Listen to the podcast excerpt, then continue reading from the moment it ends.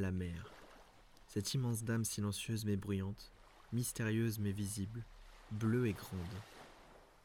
Lorsque je navigue sur elle, je me sens si libre, si paisible. Je suis le capitaine Karasimbe et je suis à la tête du navire Le Fluvial. Voici mon journal de bord. Nous sommes partis il y a de ça quelques heures. Je vous décris ces instants au plus proche de leur commencement.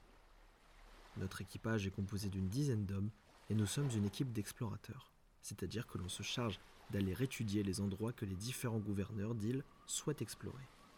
Notre avenir n'est pas très grand, mais il est parfait pour nos expéditions.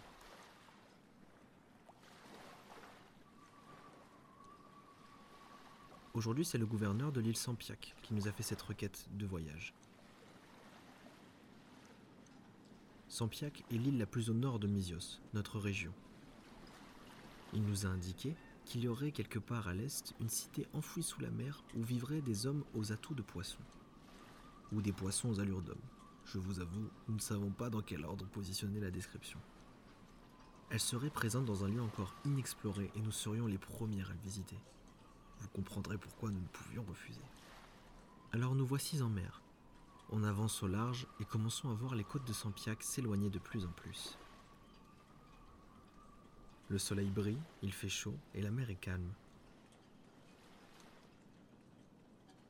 Autour de nous, les dauphins sautent, nagent, comme s'ils s'amusaient avec le bateau.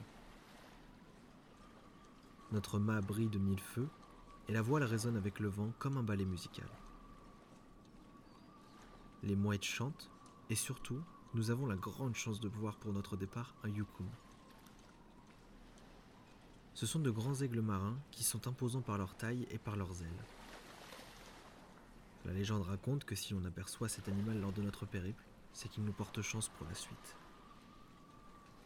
Le voyage va être compliqué et long car nous allons passer par de nombreux endroits au caractère climatique différent. Mais nous avons prévu quelques arrêts à certaines villes, ce qui nous offrira l'occasion de découvrir certaines coutumes ainsi que de nous reposer.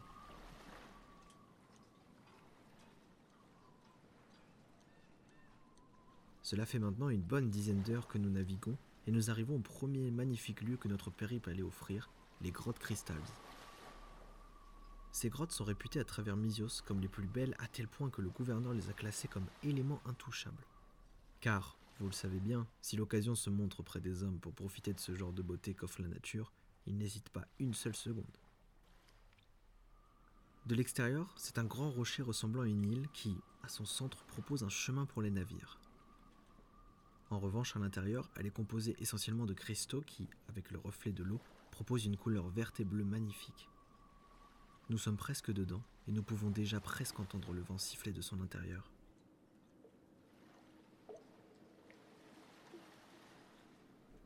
Le passage à l'intérieur se réalise en presque une heure de par le fait que les vagues sont bien moins puissantes.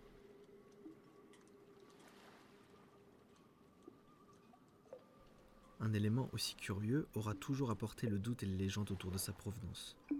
Fut-il un temps aussi où l'on dit que le passage était interdit car plusieurs animaux avaient pris place à l'intérieur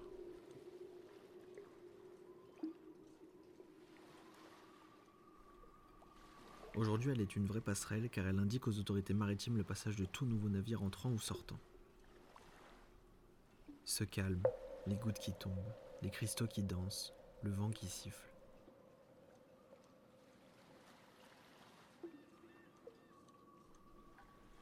Personne ne prononce un seul mot lors de notre passage. Nous profitons juste. Certains marins vont même jusqu'à s'endormir à travers cette tendresse.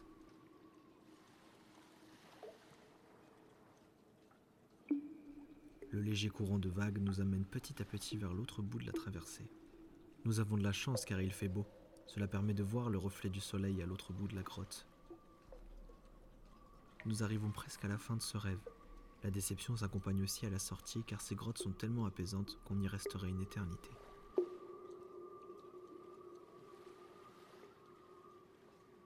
Souvent, on réduit l'allure, comme aujourd'hui, pour en profiter au maximum.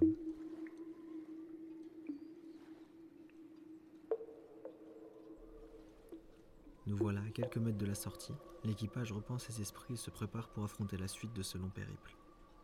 Même si nous sommes à l'extérieur, nous pouvons encore profiter car la sortie est plus ouverte que l'entrée, ce qui veut dire qu'avec les rayons du soleil, nous avons le droit à des reflets lumineux magnifiques qui nous accompagnent encore un petit moment. La légende raconte que chacun perçoit le nombre de reflets en fonction des proches perdus qui l'accompagnent, car chaque marin n'indique jamais le même chiffre lorsqu'on lui demande. Est-ce vraiment le cas? Nous ne saurons peut-être jamais la vérité. Voici la fin de mon premier écrit. Nous allons maintenant naviguer jusqu'au prochain lieu, l'île Animalia.